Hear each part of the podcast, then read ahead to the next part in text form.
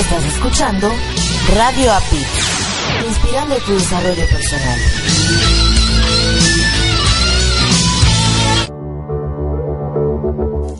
Estás escuchando Latino Radio TV, inspirando tu lado humano. Estás escuchando Radio API, inspirando tu desarrollo personal.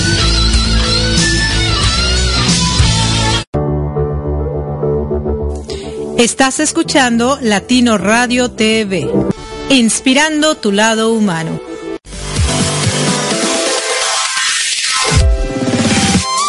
Nueve razones para tener un programa de radio. 1. Los programas de radio y o el micrófono son adictivos. 2. Fortalece tu autoestima. 3. Ser locutor te da un plus en tus actividades. 4. Te vuelves más experto en tu tema. 5. Mejoras tu manejo del tiempo. 6. Elimina las muletillas. 7. Tu vocabulario se va incrementando paulatinamente programa a programa. 8. Puedes publicitar tus actividades profesionales. Y 9. Mejoras tu dicción y modulación. ¿Quieres aprender cómo se hace? Nosotros sabemos cómo hacerlo. Nosotros sabemos cómo hacerlo realidad. ¿Te interesa?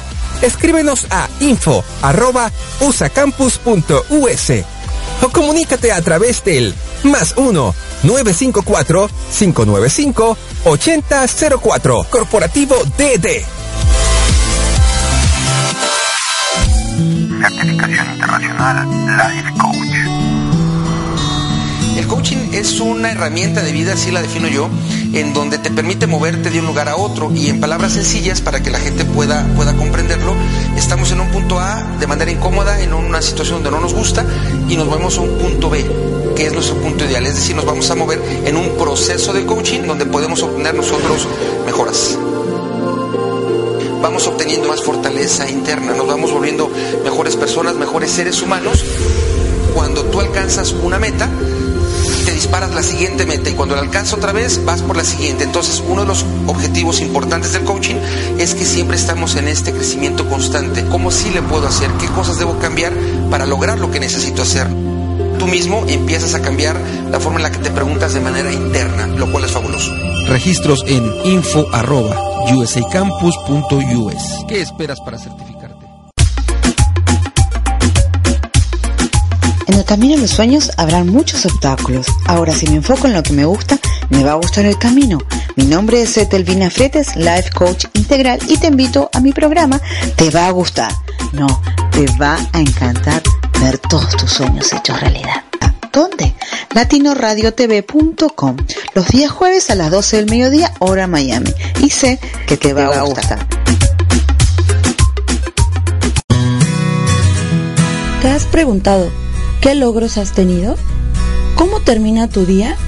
¿O cómo empiezas la semana? Te invitamos al programa Con Aroma de Café, con Héctor y Elisue, donde podrás descubrir el propósito de tu vida todos los domingos a las 9 de la noche, tiempo de la Ciudad de México, por www.latinoradiotv.com, inspirando tu lado humano.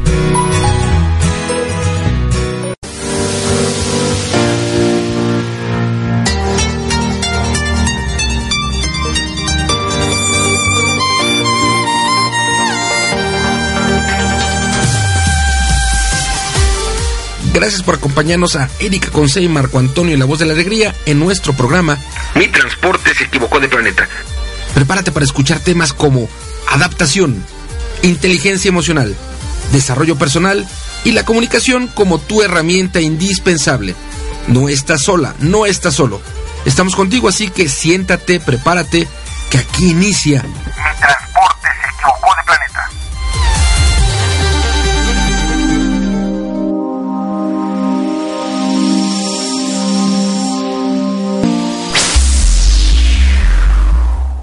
¿qué tal, queridos radioescuchas? ¿Cómo se encuentran en esta tarde, noche, mediodía, media madrugada, medio no sé qué? Pero bueno, ya están aquí. Hoy estamos a 17 de marzo del 2019 y están en su programa Mi Transporte se equivocó de planeta, donde tenemos grandes entrevistas que nos harán pensar si lo que estamos haciendo en este momento es lo correcto, si lo que deseamos en lo que nos queda de vida lo estamos haciendo correctamente, si las historias que nos cuentan y cómo han salido adelante nos pueden servir para seguir adelante con nuestra vida, si estamos tomando las mejores decisiones. Así que todo lo bueno que ustedes quieran tener en esta vida, lo pueden obtener aquí en Mi Transporte se equivocó de planeta. De verdad, estas historias nos inspiran y nos hacen crecer para un día trascender y dejar un legado. Y bueno, se encuentran en latinoradiotv.com transmitiendo exactamente a las 7 de la noche con 5 minutos, mientras que en la Ciudad de México tenemos dos horas de desfase. La gente que cambia los horarios y no se pone de acuerdo, hacerlo al mismo tiempo. Entonces, a partir de las eh, 6 de la tarde, hora de la Ciudad de México, estará pasando este mismo programa por eh, radioapit.com y todas las estaciones hermanas. Así que, pues nos pueden escuchar por doble.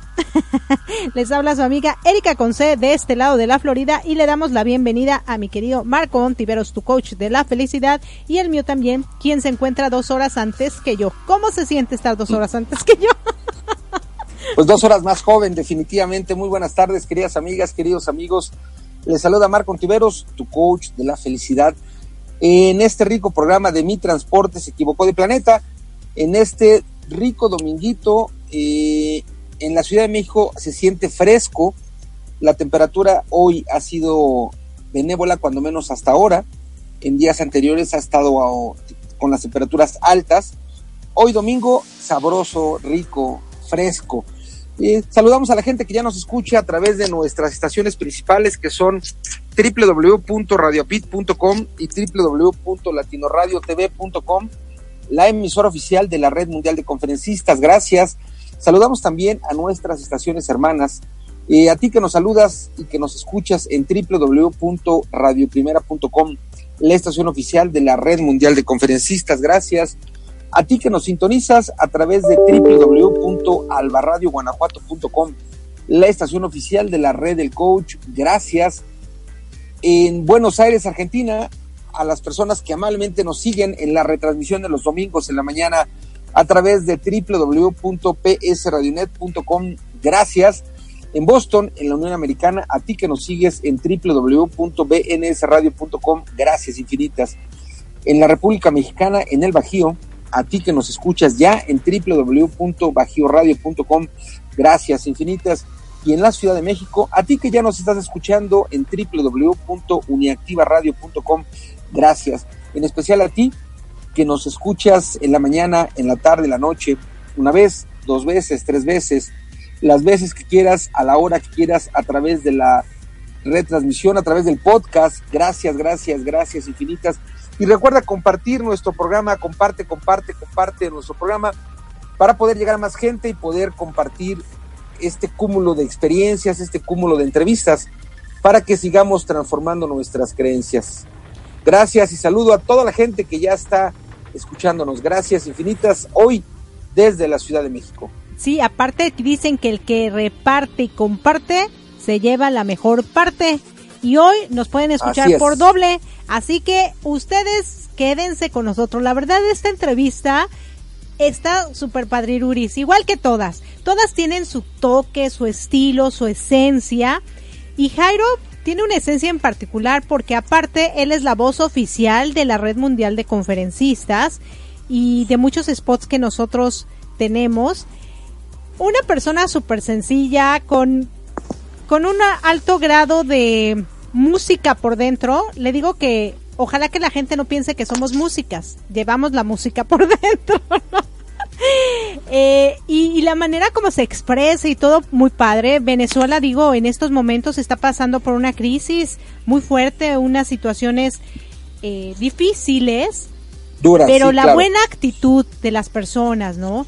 Eh, eso es lo más importante. Sí, es verdad que en el mundo pasan cosas que, que nos cambian la vida Sí es verdad que desafortunadamente por las verdades de los políticos, de las religiones y demás, pasan a lastimar y lacerar al pueblo, pero eh, Jairo es uno de los personajes que mis respetos, porque a pesar de las situaciones en las que se encuentran, él sigue optimista y adelante. Así que, pues démosle la bienvenida a Jairo para entrar a su primera entrevista de dos, la primera parte que se llevará a cabo ahorita y la segunda el próximo domingo 24 de marzo. Así que, ¿qué te parece si vamos a escucharla? Regresamos y comentamos, porque hay que disfrutarla. Listo. Claro que sí. Bueno, entonces les dejamos con Jairo del Valle desde Venezuela. Regresamos.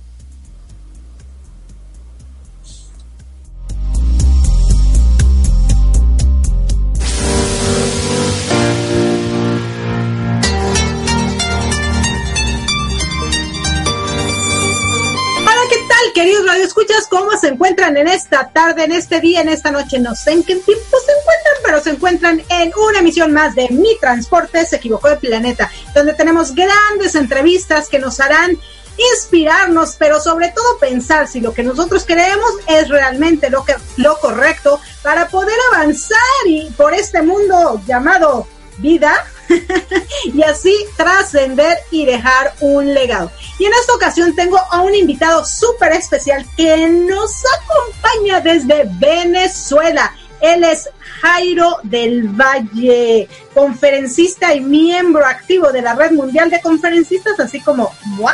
y de este lado les habla su amiga Erika Conce, así que démosle la más cordial bienvenida. ¿Cómo estás, Jairo? Hola Erika, feliz de poder compartir contigo, pero eso de grandes entrevistas yo no sé si aplica conmigo, la verdad. Voy a conversar contigo normal, como, como dos cuates, dos panas que somos tú y yo. Exactamente, pero bueno, tengo que hacer alusividad a que tú eres conferencista y cosas así, porque la gente Sí, sí. dice, bueno, ¿y este muchachón qué hace? Pues por eso, ¿no? Pero bueno, este programa, déjame te cuento, que fue creado porque yo, la verdad, muchas veces no me he sentido que pertenezco a este planeta. Y así como yo, creo que muchas personas. Sin embargo, también me he encontrado con personas que dicen, no, sí, yo estoy en el planeta correcto, a mí todo me va de maravilla, este, nada que ver conmigo, pero cuéntanos tú, ¿tu transporte se equivocó de planeta o tú estás en el planeta correcto? Cuéntanos. No, mira, yo estoy, yo, a, mí, a me dejaron donde no era definitivamente, porque eh, a, a pesar de que vivo en un país fabuloso, un país maravilloso, hago cosas que no hace la mayoría, por ejemplo, eso de, de dar charlas, dar conferencias. Cuando uno es una persona imperfecta, que uno no se las sabe todas, pero comparte de su experiencia, entonces allí yo digo, mi transporte se equivocó de planeta. Mira, antes de llegar a la entrevista, estaba haciendo algo que hace 10 años yo no hacía. Y es que resulta que me fui a dar un taller a la sección de las cuerdas de la Orquesta Sinfónica Infantil Juvenil de, de una ciudad de Venezuela que se llama Sarasa, en el estado Guárico. Hace 10 años que yo no me dedicaba a la música, me invitaron a dar un, taller, por un taller musical, y estuve allí compartiendo con ellos, fantástico. Una vez más, mi transporte se equivocó de planeta porque hace tiempo yo había dejado ese planeta y me trajo hasta acá para compartir con ese montón de, ese montón de chavos, como dicen ustedes, chamos, como decimos acá en Venezuela. Oye, pero qué fabuloso que puedas compartir con los chavos, con los chamos. Eh, y sobre todo esta parte musical que creo a ti te gusta, pero todavía no vamos a llegar allá. Espérame tantito. me aguanto, me aguanto. Aguántame, aguántame las carnitas, como dicen en México. Eh, usualmente nosotros lo que queremos es que la gente aprenda a través de otras experiencias, bueno, pues a él le fue así o asado y ha logrado esto y esto, ¿cómo le hizo? ¿Qué te parece entonces que nos comentes un poquito acerca de quién es Jairo? ¿Cuál fue su niñez? ¿Dónde creció? ¿Fue feliz? ¿No fue feliz? ¿Tuvo circunstancias adversas? ¿No las tuvo? Cuéntanos un poquito. Mira, te cuento, yo nací en un pequeño pueblito venezolano que se llama Sarasa, que es precisamente donde, donde estoy ahorita eh, de visita compartiendo con estos chamos de la Orquesta Sinfónica que te estoy comentando.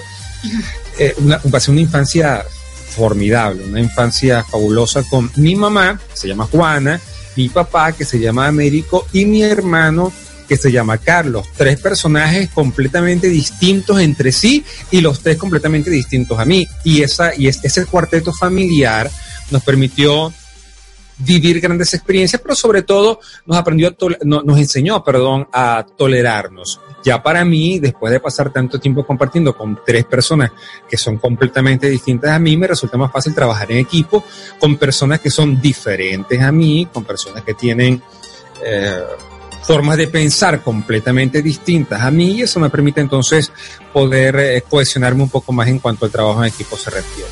Entonces aquí estudié toda mi primaria, estudié mi secundaria, aquí comencé mis estudios de música en la Orquesta Sinfónica, de hecho fui fundador de la Orquesta Sinfónica Infantil, Infantil Juvenil de acá de, de, este, de este pueblo, de esta ciudad.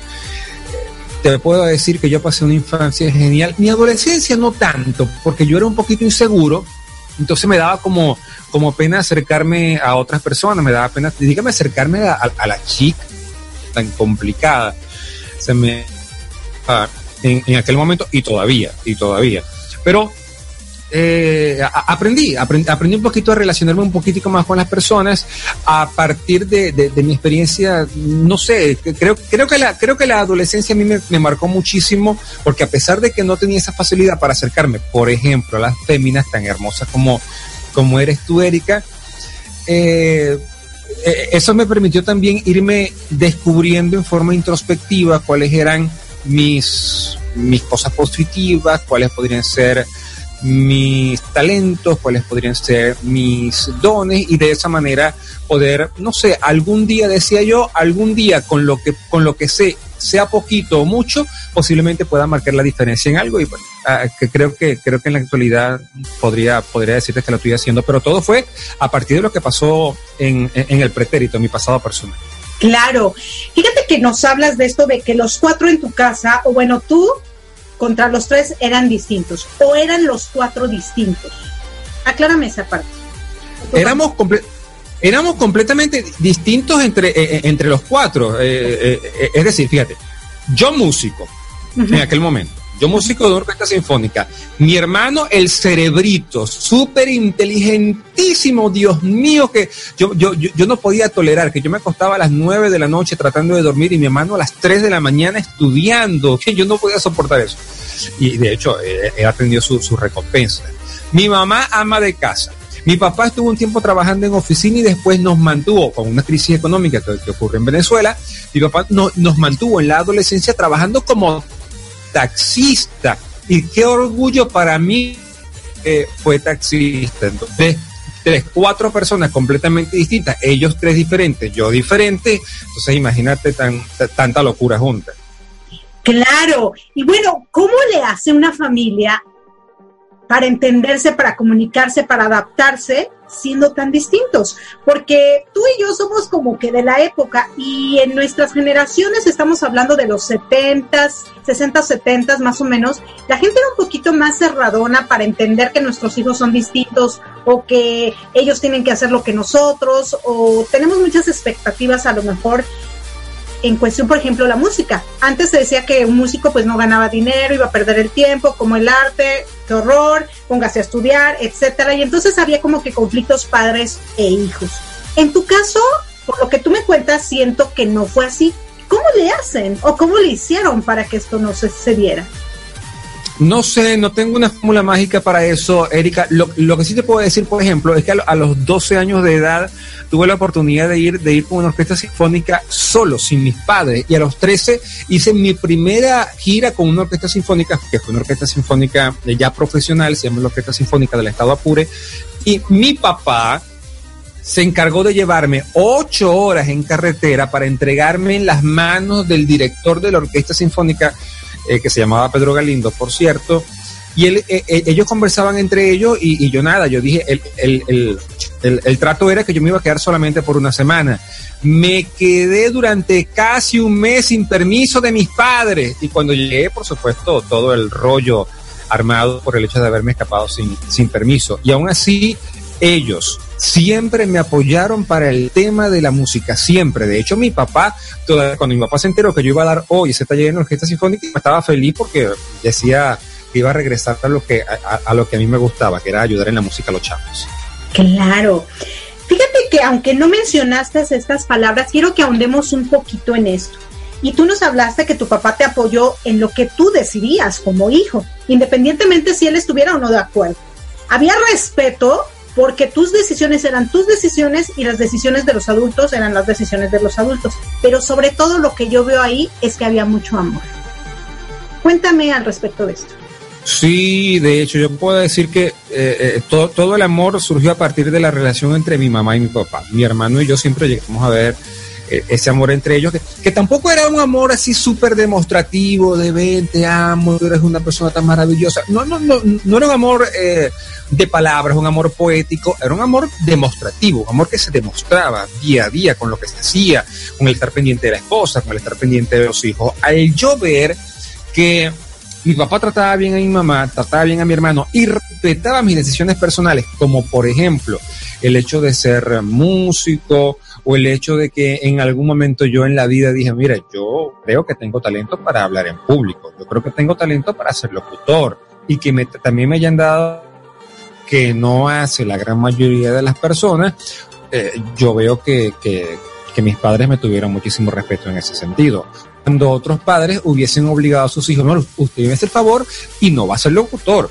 usted va a ser médico, usted va a ser arquitecto. Yo sí tuve ese respeto por parte, por parte de mis padres, aunque mi mamá sí le hubiese gustado que yo ejerciera mi trabajo como educador. Yo soy en la actualidad licenciado en educación, yo trabajo educando a la gente, pero a mi mamá le hubiera gustado que yo trabajara un poco más formal, formalmente trabajando con el Ministerio de Educación aquí en Venezuela, en un aula de clases, en un en un, en, un liceo, en una, escuela primaria, pero no yo, eh, decidí que yo podía dedicarme a la enseñanza sin estar amarrado a una estructura eh, gubernamental y trabajar de manera freelance, independiente, y creo que me ha dado muchísimos más resultados, tanto desde el punto de vista económico como desde el punto de vista de poder ayudar a muchísimas más personas y menos tiempo.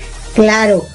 Fíjate que usualmente los papás sí efectivamente soñamos con nuestros hijos y queremos que ellos a lo mejor realicen cosas que nosotros no pudimos hacer. Nos hablaste acerca de la educación académica, que tu mami deseaba que tú fueras profesor. Y de alguna u otra manera sí lo has ejercido. Porque al estar en contacto con jóvenes y enseñarles ya sea de música, ya sea a través de tus conferencias o de alguna otra cosa donde utilices la palabra, también eres tú has sido su profesor, ¿cierto? Sí, sí, es que de hecho yo me siento feliz con, con, con, con la me, me, siento como oscuro. Eh, yo me siento feliz con la forma en la cual yo puedo ejercer mi profesión. Cuando otras personas quizás no tienen la oportunidad, eh, Erika, aún siendo graduados como educadores, no tienen la oportunidad de educar a otras personas, yo digo que sí la tengo afortunadamente, gracias a Dios, a la divinidad, al universo, como le quieras decir, yo tengo esa oportunidad eh, de poder educar y ayudar a muchísimas personas y que sobre todo no solamente llegar a, su mente, llegar al intelecto, sino también llegar a lo más profundo de su corazón a través de las conferencias, talleres, eh, cursos, seminarios en los cuales yo puedo facilitar. Eso es una ventaja que no tiene cualquier maestro. Un docente en el aula llega solamente hasta el intelecto yo tengo el placer de poder llegar hasta el corazón, por supuesto, de la mano de divinidad, universo, Dios, como tú le quieras llamar, porque definitivamente nosotros tenemos esa, ese gran amor en corazón que proviene de una, una fuente de amor indescriptible que en mi caso amo Dios. Claro, fíjate qué tan interesante es, ¿no? Tú mencionaste la palabra estructura no me gustan las estructuras gubernamentales. Sin embargo, la estructura puede ser en todo. Cuéntame un poquito de eso. O sea, no me gustan las estructuras. Quiere decir que si eres neta. Cuéntame. Mira, mira, yo tengo un amigo, él es cura, es sacerdote. Okay. Se llama, se llama Domingo. Y él me dice, él me dice, Jairo, tú tienes un grave problema con la autoridad. Que es cierto, tienes el cura cuando me dijo que yo tengo un grave problema con la autoridad. Pero no me dejo amarrar con la... A mí me dicen, no hagas eso y yo no sé por qué termino haciendo eso que me dijeron que hiciera, Erika. Entonces, sí, sí, tengo problema con las estructuras, que la, respeto a las estructuras porque siempre es necesario eh, poder estar en digamos, eh, ayudar a las personas con cierta, con cierta estructura, pero yo, yo estar dominado por ella no. Estar amarrado, encadenado por una estructura, definitivamente creo que no, porque eh, cuando, cuando, tú no eres, cuando tú no eres libre, no eres feliz, y si no eres feliz, ¿para qué estás en este mundo? Lo importante es poder ser feliz en, en plenitud absoluta. Y de hecho, las personas que tienen que trabajar conmigo, por ejemplo, en alguna estación de radio, organizando algún taller, alguna conferencia, tienen ciertas libertades para poder hacer las cosas y eso es lo que le permite también poder tener eh, un acceso al éxito junto conmigo, porque en la medida en la que yo pueda ser exitoso como conferencista, mi equipo también lo puede ser. Por supuesto. Fíjate que mencionaste eso de no le tienes respeto a la autoridad. Déjate cuento que cuando yo tenía como siete años, eh, me tocó, yo soy la menor de cuatro, entonces me tocó con una profesora que ya había estado con mis hermanos, con mi hermana, tengo dos hermanos varones y mi hermana, y resulta que, pues según ella, yo tampoco le hacía caso, era una irrespetuosa y etcétera. Entonces un día me llevaron a la dirección y no me dejaban salir hasta que mis padres no me fueran a recoger a la dirección. Llegó mi mamá y me pregunta, mija, pero ¿por qué le faltas al respeto a la maestra? Le digo, no, yo solo estoy este, defendiendo mis derechos. Ella me está, no me está respetando a mí, porque la tengo que respetar yo a ella, ¿no? Ya, hay niños que ya son de que, ¿sabes qué? Si tú quieres respeto, tienes que otorgar respeto, ¿no? Y eso creo que en la juventud y en la niñez es buena. ¿O tú qué opinas? Mira, por el hecho de haber sido formado en, primero, en un hogar medio extraño con personalidades tan distintas y segundo, haber sido formado dentro de una orquesta sinfónica donde la disciplina es feroz casi a nivel, a nivel militar, me enseñó que uno tiene también que, aprender a respetar, a respetar a, sus superiores. Eso es cierto. Una cosa es el respeto y otra cosa muy distinta es no defender lo que tú, en lo que tú crees, no defender lo que tú piensas. Eso, es una cosa distinta. En el marco del respeto, yo puedo aprender a defenderme, no a ofender, sino a defender mis principios. Es una cosa completamente distinta a faltar el respeto a otra persona. Exacto, pero a veces los adultos y hasta ahorita, ¿eh? Piensan que porque tú dices, mira, yo tengo este pensamiento y creo que lo que yo estoy haciendo es correcto, ¿por qué no lo aceptas? ¿Por qué quieres que vaya sobre esa línea cuando yo considero que la línea en la que vas me está afectando a mí y está afectando a otros? Y ahí es cuando muchos adultos pueden tener apertura, pero algunos otros no, y sobre todo la gente mayor, como hoy en día los adultos de la generación, vamos a hablar de los 60 hacia abajo, es que los jóvenes de hoy, o sea, generalizar, no nos respetan. Ellos solo se la pasan en las máquinas, ellos solo se... y no, no nos hacen caso. ¿Tú crees que a un joven, al que tú le hables con cariño, con respeto, le des su espacio, ¿no crees que también te va a contestar de la misma manera? Yo estoy de acuerdo contigo, por supuesto que sí. Además que somos generaciones distintas. Eh, los chamos, los chavos en la actualidad tienen un acceso a la información, eh, que nosotros no tuvimos. Entonces ellos tienen la oportunidad de poder nutrir muchísimo más los argumentos con los cuales pueden discutir con nosotros que somos un poquito mayores que ellos.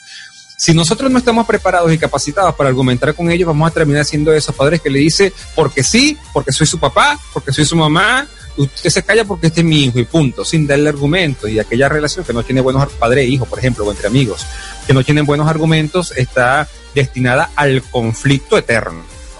Exacto, aparte nos educan, yo recuerdo, a mí me educaron, a los adultos se les respeta. O sea, solo por ser adultos, a los niños no se les respeta, a los jóvenes no, ni a los adultos menores. Yo creo que el respeto debe de ser mutuo, ¿no? Generación que sea. ¿Cómo ves? Mire, yo vengo ahorita, por ejemplo, de, dar ese taller con un montón de niños y un montón de adolescentes y ese montón de adolescentes fueron respetuosos desde que comenzó la actividad a las 2 de la tarde hasta que finalizó a las 6. Cuatro horas continuas de trabajo con esos chamos y en ningún momento hubo una falta de respeto. Al contrario, hubo mucha mucha fraternidad. Y, pensando en todas estas cosas que me está diciendo, es que yo no me convertí en un ogro, me convertí en una persona accesible. Y en la medida en la que yo me convertí en una persona accesible, ellos quisieron compartir conmigo. Yo no los obligué, ellos no, ellos no estaban obligados a compartir conmigo. Sencillamente eh, vieron accesibilidad a mi persona e increíblemente ellos estaban conversando con los, con, los directivos de la orquesta para preguntar cuándo yo volvía. Yo le decía que dentro de 10 años, y ellos decían la próxima semana. Y eso, bueno, si me pagan, yo voy, por supuesto. Claro, fíjate que diste una palabra clave. La fui accesible, fui armonioso, fui flexible incluso, ¿no? Estas palabras ya las digo yo, pero con lo que tú me estás diciendo el contexto, claro, tienes apertura.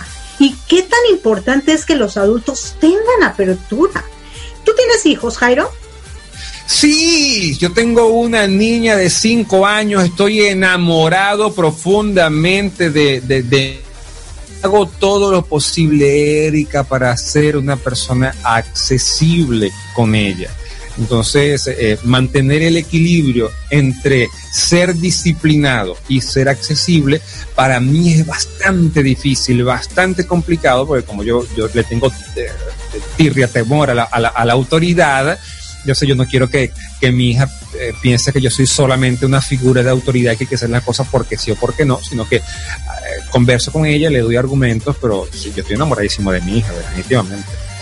Fíjate, algo tan increíble, ¿no? Como eso, conversar con nuestros hijos y darles argumentos. En nuestra época, y supongo que en la tuya, más en la mía, a lo mejor porque yo estoy mayorcita que tú creo, era de que, ¿y ¿por qué me regañas? Porque soy tu padre. No, pero ¿por qué? Porque soy tu padre. Y te callas y punto. O te doy otro, ¿no? No había de más. Qué padre es que hoy en día nosotros tengamos esa apertura para conversar, dialogar y dar argumentos. Ellos necesitan saber por qué de tus reacciones, ¿no? Sí, de hecho, yo, yo recuerdo una conversación con mi niña en, en, en, la cual yo me quedé sin argumento y yo terminé respondiendo porque sí. No me acuerdo qué era y yo siento que yo dije, bueno, porque sí. Y mi hija, cinco años, me dice, porque sí no es una respuesta. Ah, tiene razón mi hija, porque sí no es una respuesta, es verdad. Exacto, mira, y también escucharlos.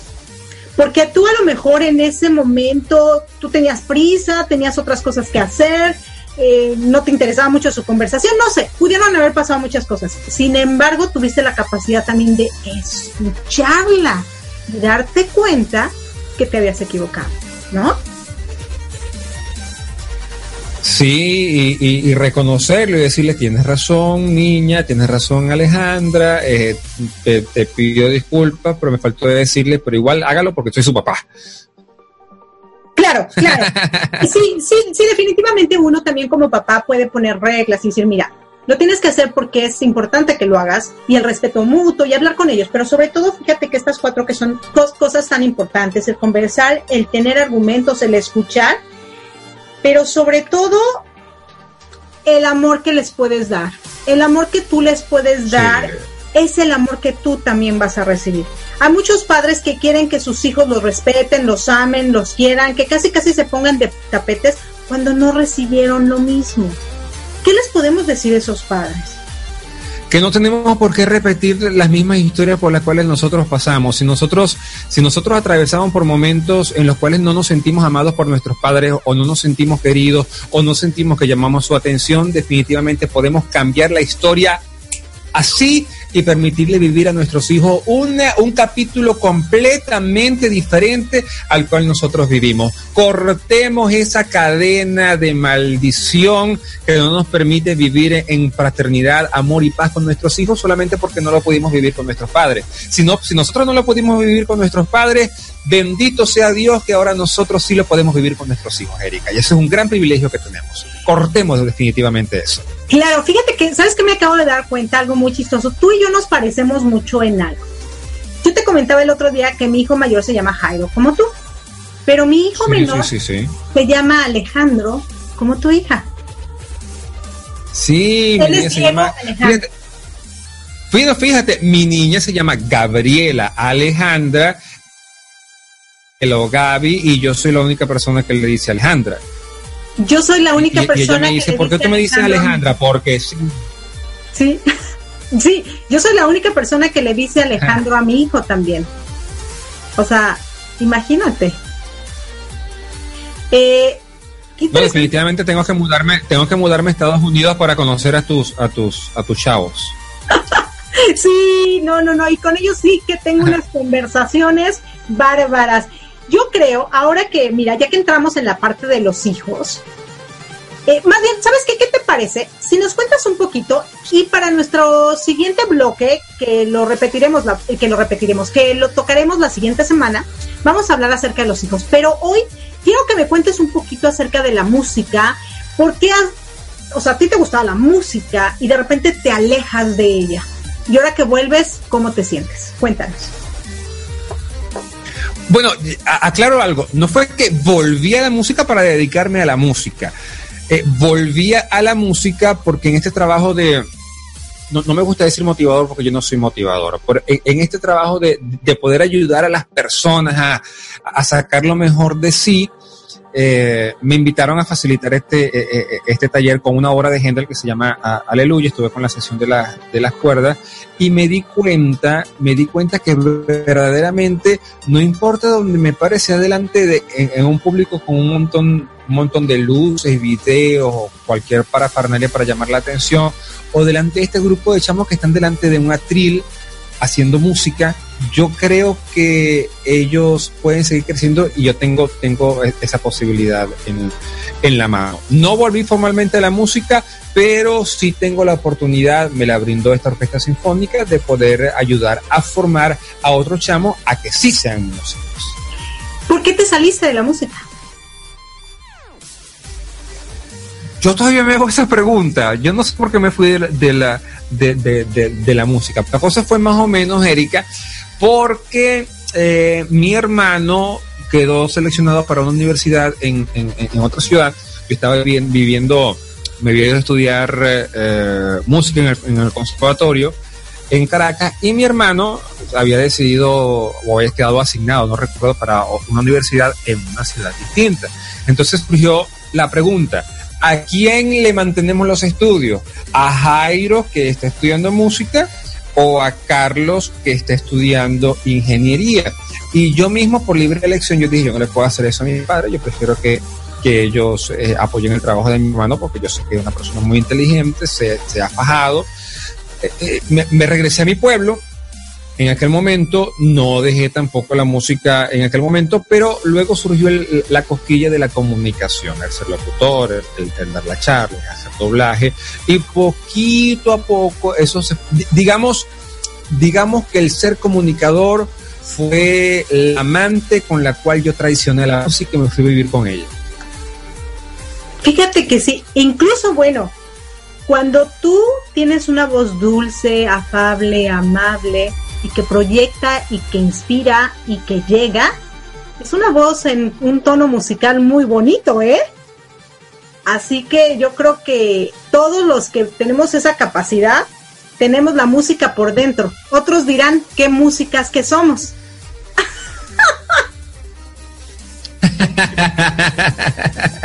Mira, porque yo estoy feliz, porque es que en todas las actividades que yo realizo música, yo, yo ando en la calle y cualquier melodía, pasa un carro, un auto, eh, pasa cualquier cosa y para mí, para mí es muy, o sea, yo, escucho ritmos musicales, yo escucho melodías y todo eso me da inclusive hasta ideas para temas que voy a compartir después con la gente. Entonces, yo, yo, yo no estoy completamente alejado de la música, lo que estoy alejado es de el trabajo como, como, como músico en una orquesta sinfónica, pero alejado de la música jamás, formará parte de mi vida eternamente.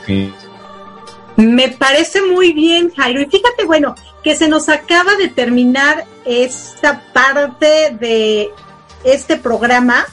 Así que, ¿qué te parece si regresamos ¡No! de los hijos? Sí. en nuestra, en nuestra siguiente sección.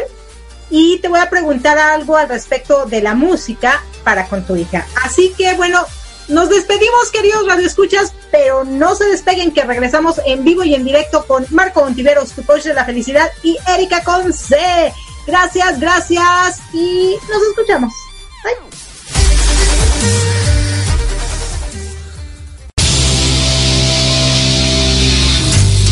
Estás escuchando Mi Transporte se equivocó de planeta. Pensado en ti y por ti. Continuamos.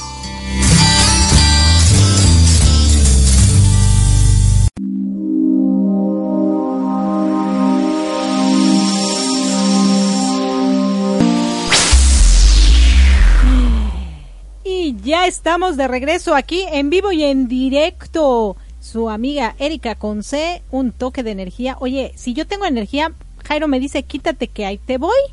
Y un, una, un amigo de verdad lleno de energía. Maravilloso, maravilloso. Me encantó su entrevista. ¿Sabes qué es lo primero que me encantó? Cuando yo empecé a hablar acerca de sus profesiones, lo que hacía y demás, él bien sencillo, así, qué padre, ¿no? No importa los títulos que tengas, no importa que si del premio, que si el, el trofeo, que si el trono, es más, tú me dices reina y pues, no se me sube. no, no, la sencillez, la sencillez ante todo. Yo creo que eso es lo que hace que comuniquemos no solo con los jóvenes o con los niños, sino con la humanidad entera, ¿no? Y eso es algo fabuloso, que puedas conectar con seres eh, tan sensibles Claro, como tú. claro, Eso es maravilloso. claro. Entonces, padre, ¿no? La entrevista y es la primera parte. Imagínate la segunda cómo va a venir. Imagínate. Oye, dice Jairo que le cuesta trabajo seguir la autoridad, tiene broncas con la autoridad. Ay, no sé a Mira, quién se hasta- parece. ¿Hasta qué hora me estoy enterando de que tiene broncas? No, un ser humano fenomenal. Todas las veces, todo el tiempo que hemos requerido de su apoyo y él que ha requerido del nuestro, siempre nos hemos, nos hemos apoyado de tal forma que creo que no, como tú decías, no importa, no importan los títulos, porque finalmente cuando estamos aterrizados en, en la tierra, cuando estamos enraizados, eh, buscamos compartir, que bueno, finalmente es la filosofía que, que, que seguimos. Correcto. Y él, bueno, Jairo, un- una persona bien, bien, bien, bien chévere. Sí, bien chévere, bien chamo, ¿no? Bien chamo. Por nosotros no pasan los años. Fíjate que algo que me doy cuenta es que cuando eres una persona muy sencilla, muy que conectas con, con el mundo, con la humanidad, no pasan los años por uno, de verdad. Claro, yo he visto claro. muchísimas personas que ya pertenecen a la tercera edad, si lo podríamos decir después de 80 o eso, que tienen esa conexión tan maravillosa que no se les nota la edad. Y, y este Jairo indudablemente es una persona de esas que es chamo, chavo, como nosotros, nosotros los chavos y él el chamo. Sí, y, y él creo que así como a nosotros y como a otras personas más, Ajá. como a Leti Rico, como a... ¿A quién más se caracteriza? A, a Elisue, la, la- la risa o la sonrisa se- le caracteriza a Jairo también, porque finalmente busca estar. Yo creo que tiene que ver mucho, como él decía, su, su pequeña, ¿no? Su princesa.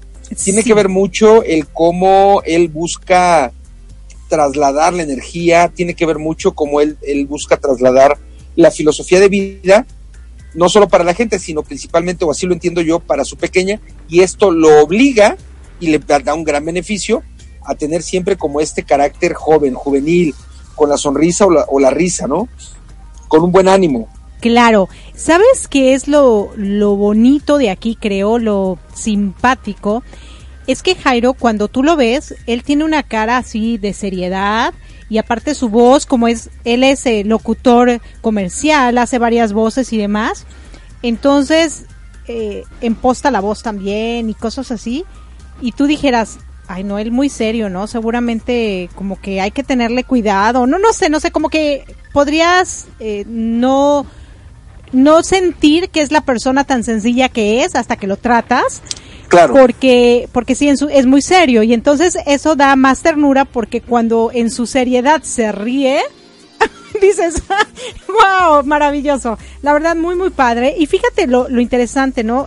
Me quedó muy como eh, esa información muy, eh, muy en- identificable, se podría decir, que él nos comentaba que en su familia todos eran tan distintos, ¿no? Y hay muchas familias así, que cada ser humano, aunque tengamos los es mismos... diferente, es individual. Ajá, la misma sangre, las, la misma cultura, vivamos en la misma casa, tengamos las mismas cosas o el acceso a lo mismo, podemos ser tan diferentes, pero en esa diferencia cada quien encuentra su propia individualidad y encuentra su propio ser. Eso es maravilloso, porque él nos comentaba que su papá era muy respetuoso, ¿no? Desde respetar a su mamá, a sus hijos, su trabajo, su casa y todo. Y eso genera que pues crezcas con seguridad de saber quién eres en esta vida, ¿no? Y eso pues creo que, que sí le aplaudo a su familia.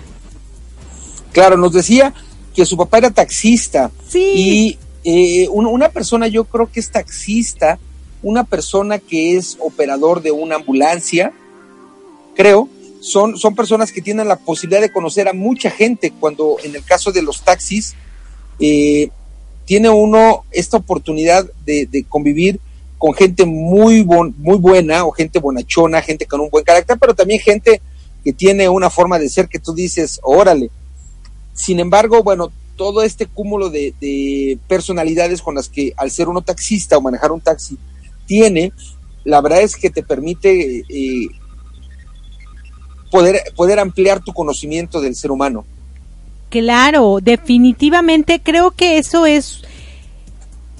De hecho, bueno, al taxista se le conoce como el, psicólogo móvil, ¿no?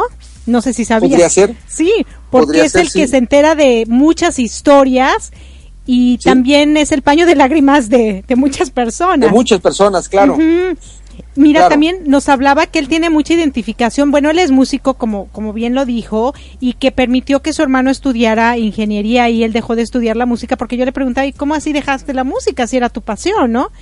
Bueno, porque le dio la oportunidad a su hermano de que la economía que había en su casa se le, se le designara a él para que lograra terminar su carrera. Sin embargo, cuando tú traes ese instrumento dentro de ti, nunca lo vas a dejar. Y él nos decía que ese día que hicimos la entrevista, había estado con chicos jóvenes donde volvió a tener este este espacio y hablábamos acerca del respeto, ¿no? Que hoy mucha gente adulta sobre todo dice, lo clásico que yo escucho es que los jóvenes de hoy, o sea, esa frasecita, o sea, los jóvenes de hoy, no, es que el respeto debe ser mutuo. Los jóvenes de hoy ya eh, reclaman sus derechos, ya exigen que se les respete, ya exigen muchas cosas porque hoy en día podemos, eh, o hay más apertura a poder expresar lo que nosotros deseamos, queremos, sentimos. Antes no, antes se nos reprimía mucho y eso a los adultos como que todavía no les cae el 20 y para que exista eh, comprensión y respeto tiene que ser mutuo, a fuerzas. Si no, pues por más que nosotros querramos, lo que hablábamos en Improving is Fun, nosotros no podemos imponer nuestra verdad, ¿no? Mi verdad es que yo como adulto... Como dice, como decía una persona del espectáculo, mi verdad. Mi verdad, sí, mi verdad como adulto es que a mí me criaron de una manera distinta a la que crían hoy a los niños. Mi verdad es que en mi época no había tanta apertura a la tecnología o a la información como la hay hoy. Entonces la verdad es que quiere decir que cada uno vive su verdad cosas diferentes, y vivió cosas diferentes, por lo tanto, ambas generaciones debemos tener apertura para podernos entender y estar en este mundo que tanto deseamos, porque yo creo que tanto los jóvenes como los adultos deseamos un mundo mejor, ¿no? Sí, definitivamente, y cada uno nos tocan momentos distintos, momentos eh, de vivencia diferentes, nos tocan hábitos distintos, nos toca evidentemente tecnología diferente, educación diferente, sí, son, son momentos, circunstancias distintas y, por lo tanto, bueno, cada uno nos toca vivir cosas eh, diferentes. Decía Jairo claro. que eh, siempre, siempre la relación de su papá y de su mamá, él la vio, y seguramente así fue, él la vio con, como bonita, como que el papá, hablando de papá, mamá, trataba bien a su mamá, ¿no? Con amor. Eso es tan importante, ¿no? En toda la familia y por eso yo sí se los aplaudo cuando tú ves eh, la figura paterna tratando amorosamente, con respeto, con cariño a su pareja y viceversa, ¿no? Que también la esposa trate a su esposo con cariño, con respeto, pues con eso creces. Por lo tanto, tú y lo aprendes, lo, aprendes, y lo aplicas. Claro. Y yo creo que Jairo es una persona amorosa. Ya nos contará acerca de su vida como pareja, como papá, un poquito más a profundidad en la próxima entrevista. Eh, y definitivamente cuando tú eres una persona cariñosa, lo vas a hacer siempre. A veces, desafortunadamente, bueno, no, como, como seres humanos cada uno tenemos diferentes maneras de ser que no embonan, ¿no? Unas con otras, pero eso Claro. no quiere decir que no seas una buena persona, que no seas cariñoso, que no seas amable y sobre todo hay cuatro palabras que me encantaron y creo que si todos los seres humanos aplicáramos esas cuatro palabras, la vida sería completamente distinta y las relaciones también. Y que es la flexibilidad, ¿no? Ser flexibles, ser accesibles también, ser armoniosos y tener apertura. Porque si esas cuatro cosas no existen, entonces viene el caos. Porque si tú eres flexible es como una liga, ¿no? Te estiras y te aflojas, te estiras y te aflojas. Ok, de repente hay que estirar, de repente hay que aflojar, o sea, de repente hay que dar permisos y de repente hay que negar permisos, ¿no? Eh, la, la, ser accesible es, bueno, estoy abierto a que tú me comentes, a que me digas tu punto de vista, ¿no? Porque mi verdad es mi verdad, pero no es realmente la verdad. Claro. Entonces, tener eso. Y luego, ser armonioso. Imagínate como la música. Imagínate que estés escuchando música y que esté toda desafinada. Pues no te gustaría. No, así no te la gustaría, vida. claro. Así la Claro. vida, así nuestro comportamiento, así la forma como hablamos, ser armonioso, ¿no? Y tener apertura. Por supuesto, apertura al cambio. Esa frase de árbol que crece torcido, su rama jamás se endereza, es de la época de Pancho Villa. O sea, ya, se acabó. Si tú deseas cambiar, lo vas a hacer porque quieres y puedes. Nada más. Si creciste torcido, pues te destuerces o a ver cómo le haces, pero si quieres, vas a poder. Si no lo deseas, pues obviamente te vas a quedar torcido, ¿no? Entonces es tan importante eso, ¿cómo ves? Totalmente, totalmente de acuerdo. Creo que estas cuatro palabras o cuatro posibilidades eh, nos ayudan mucho en todo sentido, ¿no? Le podemos agregar, o yo le agregaría algunas más, pero estas cuatro me gustan. Flexibilidad, accesibilidad, armonía y apertura. Correcto. Que son como cuatro puntas, cuatro aristas, de- no, no las únicas cuatro, pero sí cuatro importantes para que podamos tener, y esto tiene que ver con nosotros, no con los demás. Correcto. Esto es de nosotros Correcto. que tenga que tengamos nosotros esta esta posibilidad de tener más empatía o generar más empatía con las demás personas. Correcto. No, imagínate ahorita que, que me estoy imaginando ser armonioso. Tú eres armonioso con tu cuerpo también, ¿no? Con tu vida. Imagínate que tengas un dolor de estómago y la armonía sería que traes cara de dolor, ¿no? Pero imagínate Así que es. tienes dolor de estómago y traes cara de que estás súper alegre y la vida es maravillosa. Ahí no hay armonía, tiene que como que empatar, ¿no? La situación en la que te encuentras.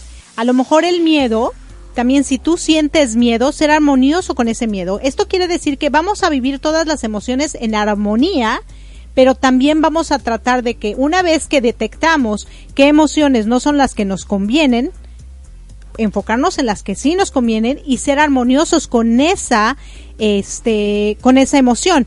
Un ejemplo, el otro día, bueno, fui a ver la película de Captain eh, Marvel. Marvel. ajá, que es Capitana, Capitana, Marvel que sería en la, en la español. femenina, en femenina. y había, había uno de los malos que decía, oye, ¿tú no te ríes? Claro que sí, por dentro. Entonces, Es una risa muy muy callada, sí, muy muy- escondida. ahí no había armonía, ¿no? O sea, estás alegre, muéstralo. O sea, muéstralo para que haya armonía entre tu cuerpo, tu rostro, lo que, lo que fluye en ese momento, en esa emoción. Así que me, me dio mucha, mucha risa. La música que es un, un, un elemento, una herramienta tan importante. La gente no vive sin música. O sea, nada Sí. más imagínate la No, no desarmonizada. concibo, no concibo ni películas ni la vida sin la música Claro. misma, no, definitivamente no. Sí, sí, entonces Y, muy y padre. entre más armonía haya, mucho, mucho, mucho mejor. Mucho mejor, exactamente, Sí. exactamente. Sí, estamos acercándonos ya al final de nuestro programa. De mi transporte se equivocó de planeta con la primera de dos partes con mi gran amigo, con mi hermano Jairo del Valle, con el título Porque me amo, te amo. Ya nos tocará dentro de ocho días escuchar la segunda parte para seguir compartiendo eh, este tema. Fíjate que hay, hay en general muchos de nosotros Claro, de nosotros dos y de los entrevistados, eh, en general tienen muy claro, ahora que lo leo en el título de la entrevista, Claro. tienen muy claro la parte del amor y eso es bonito, como que se está haciendo, por buena fortuna, conciencia en muchos de nosotros para saber que el amor es sumamente importante. Decía yo, nos acercamos ya al final de nuestro, de nuestro programa y pues si estás escuchando la retransmisión y estás en sintonía de Radio Pit, te invito a que en unos minutos más te quedes con Jorge García, quien desde la Ciudad de México nos comparte su programa desde muy dentro. Recuerda que a mí, a Marco Contiveros, tu coach de la felicidad, nos escuchamos de lunes a viernes a las 7 de la mañana, tiempo de la Ciudad de México, en mi programa Arriba Corazones, el programa más beso con de la radio. Desde aquí hasta allá te mando hartos besos, abrazos y apapachos y regreso al micrófono con mi amada hasta el estado de Florida en la Unión Americana. Gracias infinitas, gracias. Sí, muchísimas gracias de verdad por habernos acompañado en esta fabulosa entrevista que nos regaló Jairo, la primera parte de dos, acuérdense, y él al final nos dice, yo no soy motivador. Y con esas palabras los dejo. No motivemos a la gente, seamos nosotros, para que la gente se pueda inspirar, inspirar sola a través de nuestra congruencia.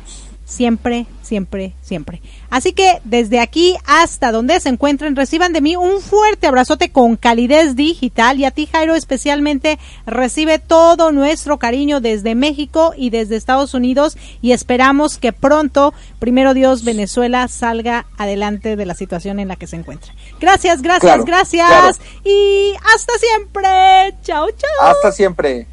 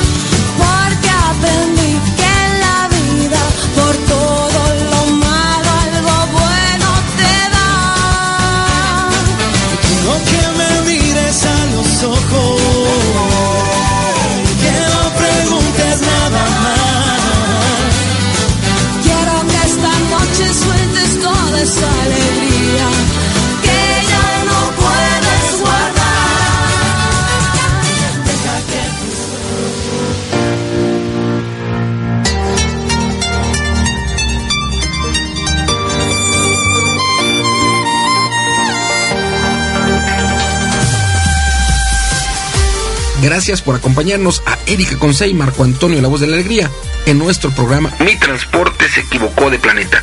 Te esperamos el próximo domingo para que juntos platicamos de temas como adaptación, inteligencia emocional, desarrollo personal y la comunicación como tu herramienta indispensable. Recuerda, 6 de la tarde, tiempo del centro de México, 7 de la tarde, tiempo de Florida. Erika Consey, Marco Antonio, la voz de la alegría. Te esperamos.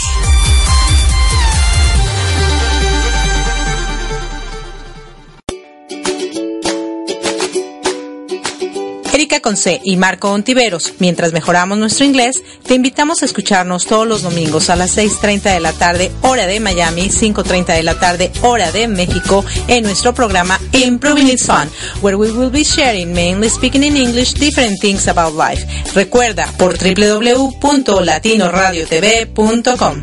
Te esperamos.